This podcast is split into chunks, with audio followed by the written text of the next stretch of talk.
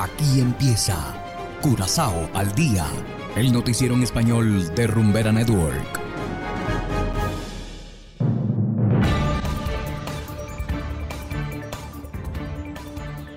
Muy buenas tardes, estimados oyentes de Rumbera Network 107.9 FM. Igualmente saludamos a quienes nos escuchan en formato podcast a través de noticiascurazao.com. Hoy es miércoles 15 de febrero de 2023 y a continuación los titulares. Partidos de coalición anunciaron silencio mediático. Ciclista sobrevive a presunto intento de asesinato. Ministro de Hacienda optimista sobre los efectos de una nueva legislación sobre juegos de azar. Y en internacionales, los últimos tres objetos aéreos derribados en Estados Unidos podrían ser benignos. Esto es Curazao al Día con Ángel Van Delden.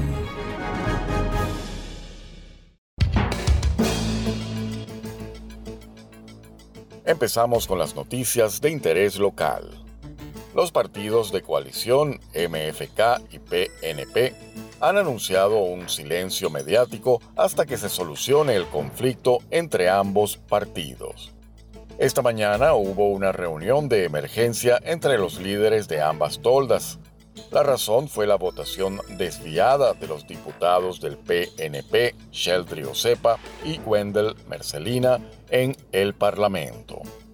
Para MFK, después de la reunión de emergencia, los líderes del partido informarían al resto del partido sobre el progreso de las conversaciones. Y seguimos con las noticias locales. Un ciclista resultó gravemente herido tras haber chocado contra un auto ayer en horas de la noche. La policía sospecha que se trata de un intento de asesinato, según lo destaca el diario Extra. Tras las investigaciones preliminares, el automovilista y el ciclista resultaron ser primos. Recientemente ambos primos estuvieron involucrados en una pelea por 25 florines. El accidente tuvo lugar en Korelspech. El conductor embistió a la víctima y dañó una pared en el proceso. Posteriormente se bajó del auto y huyó a pie. Mientras tanto, la víctima fue trasladada al centro médico de Curazao. Y continuando con las noticias locales, este año el Ministerio de Hacienda tuvo su propio stand en el evento ICE, la conferencia internacional de juegos de azar más grande del mundo por primera vez. El evento tuvo lugar en Londres la semana pasada. Allí el ministro de Hacienda, Javier Silvania, pronunció un discurso sobre la nueva legislación sobre juegos de azar que aún no ha entrado en vigor. También mantuvo reuniones con diversos actores del sector del juego. Más de 40.000 profesionales de la industria del juego asistieron a esta conferencia. Silvania espera que la nueva legislación impulse la economía de Curazao y proporcione empleos adicionales. Y hacemos ahora una pequeña pausa y enseguida volvemos con más de Curazao al día. Curazao se mueve con 107.9.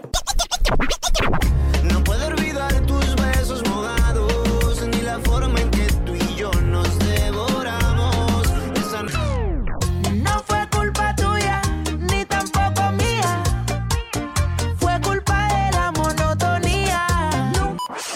Si no lo escuchas aquí, no existe. Rumbera Curazao, la número uno del Caribe.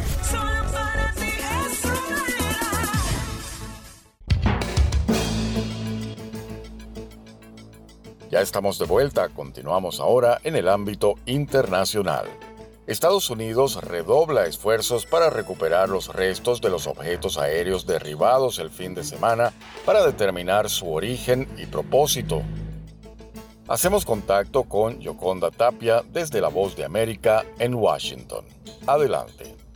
La Casa Blanca reconoció que la comunidad de inteligencia intensifica los esfuerzos para identificar los tres objetos aéreos derribados por Estados Unidos en los últimos días y que probablemente tenían un propósito benigno, estableciendo una distinción entre esos elementos y el enorme globo chino que anteriormente atravesó Estados Unidos, presuntamente con fines de espionaje. A tiempo de brindar información sobre el tema, la portavoz de la Casa Blanca, Karine Jean-Pierre, destacó que por orden del presidente Biden se conformó un equipo interagencial que analizará todo este proceso, hará un seguimiento y verá cómo y qué medidas se toman para el futuro y hasta fines de esta semana se anticipa, dijo, que se tendrán protocolos actualizados. Al mismo tiempo y en referencia a las acciones del fin de semana, Jean-Pierre añadió. Uh, Los tres objetos se están recuperando ahora. Las condiciones climáticas han impedido que el Pentágono los recoja rápidamente, pero vamos a seguir intentándolo. Seguiremos atentos al recojo de los escombros, pero mientras tanto, como dijo la comunidad de inteligencia, se está considerando que estos son potencialmente benignos. Pero, por supuesto,